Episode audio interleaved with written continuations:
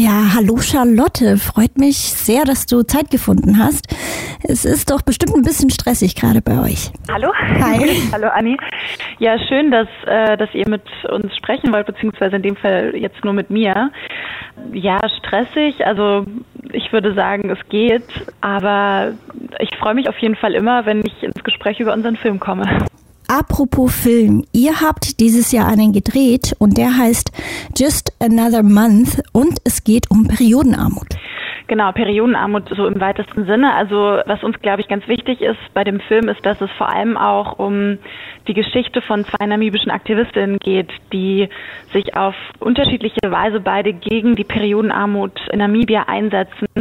Und ich würde sagen, dass wir eigentlich ihre Geschichte erzählen und indem wir ihre Geschichte erzählen, kriegt man einfach auch ein Bild von der Gesamtsituation, so die Wahrnehmung der Periode, die Stigmatisierung, aber auch eben das Thema Periodenarmut, also dass einfach kein Zugang da ist zu zu Binden, zu Tampons, aber auch zu hygienischen, äh, sanitären Infrastrukturen zum Beispiel.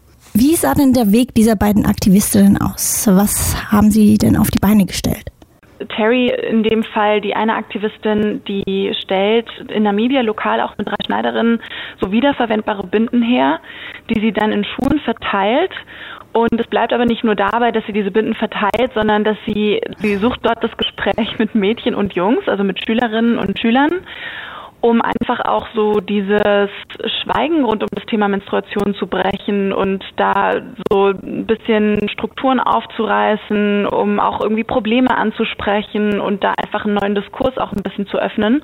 Und genau das Gleiche macht die andere Aktivistin auch, wobei die ähm, einiges jünger ist, also die ist so in unserem Alter und die macht das wirklich sehr auf eigene Faust und sammelt einfach wirklich in ihrem Freundeskreis Spenden, kauft dann Binden, sind leider keine wiederverwendbaren, sondern einfach Einmalbinden.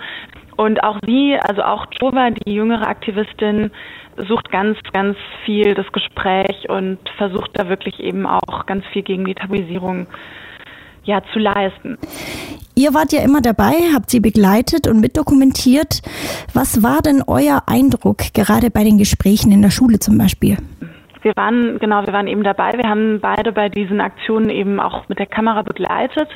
Und das war, ich glaube, auch wirklich für mich die eindrücklichsten Momente, die wir dort hatten, als wir in den Schulen waren und dort mit den Kindern gesprochen, mit den Kindern und Jugendlichen, muss man sagen, gesprochen haben, weil da einfach ganz viel also da war so viel Scham und so viel Zurückhaltung am Anfang von Seiten der Mädchen vor allem und äh, ja, haben am, am Anfang uns wirklich auch so ein bisschen rumgearbeitet um das Thema und zum Glück hatten wir unsere beiden tollen Protagonistinnen, die da also gerade gerade Chova, die auch in unserem Alter ist, die hat es so toll gemacht, dass sie da ganz direkt einfach so ohne ein Blatt vor den Mund zu nehmen jedes Thema direkt angesprochen hat, ohne Gnade, sage ich jetzt mal, auch gerade bei den Jungs. Und das war ganz interessant, weil die Jungs hatten generell eine sehr viel selbstbewusstere Haltung. Also das hat man auch schon an ihrer Körperhaltung gesehen. Als wir dann aber eben immer, immer pikantere Fragen, sag ich jetzt mal, gestellt haben, da hat man schon auch gemerkt, da war dann irgendwie so viel Gekicher und die haben schon auch gesagt, nö, also wir reden eigentlich nicht so gern darüber, weil wir schämen uns eigentlich auch, darüber zu sprechen.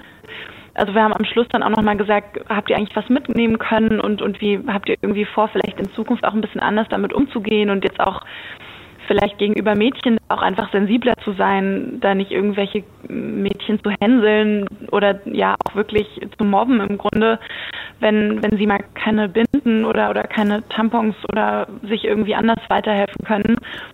Und ich, ich glaube, dass Gespräch immer ein, ganz, ganz guter Zugang, ein ganz gutes Mittel sein kann, um irgendwie eine, wenn es nur eine kleine Änderung ist, irgendwie in Gang zu setzen.